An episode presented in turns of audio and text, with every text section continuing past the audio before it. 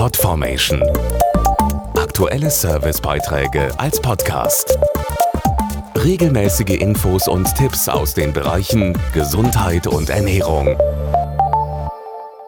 Man kann es in den Apotheken sehen. Das Angebot an pflanzlichen Arzneimitteln ist groß. Offenbar setzen immer mehr Patienten auf natürliche Wirkstoffe, um ihr Problem zu behandeln. Doch was ist eigentlich dran am Mythos der Naturmedizin und der gesunden Kraft der Pflanzen? Wir haben nachgefragt. Ulrich Kozian ist Apotheker. Er kennt die Vorteile pflanzlicher Arzneimittel. Gerade bei unterschiedlichen Beschwerden können pflanzliche Arzneimittel eine gute Alternative sein, da sie eben durch ihre kombinierten Inhaltsstoffe mehrere Beschwerden behandeln können. Ein Beispiel sind Magen-Darm-Beschwerden.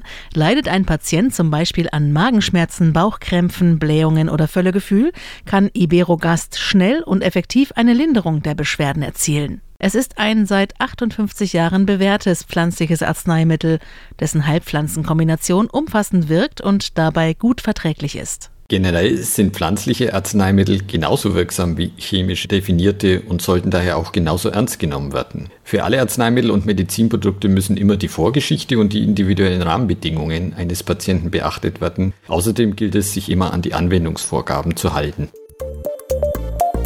podformation.de Aktuelle Servicebeiträge als Podcast.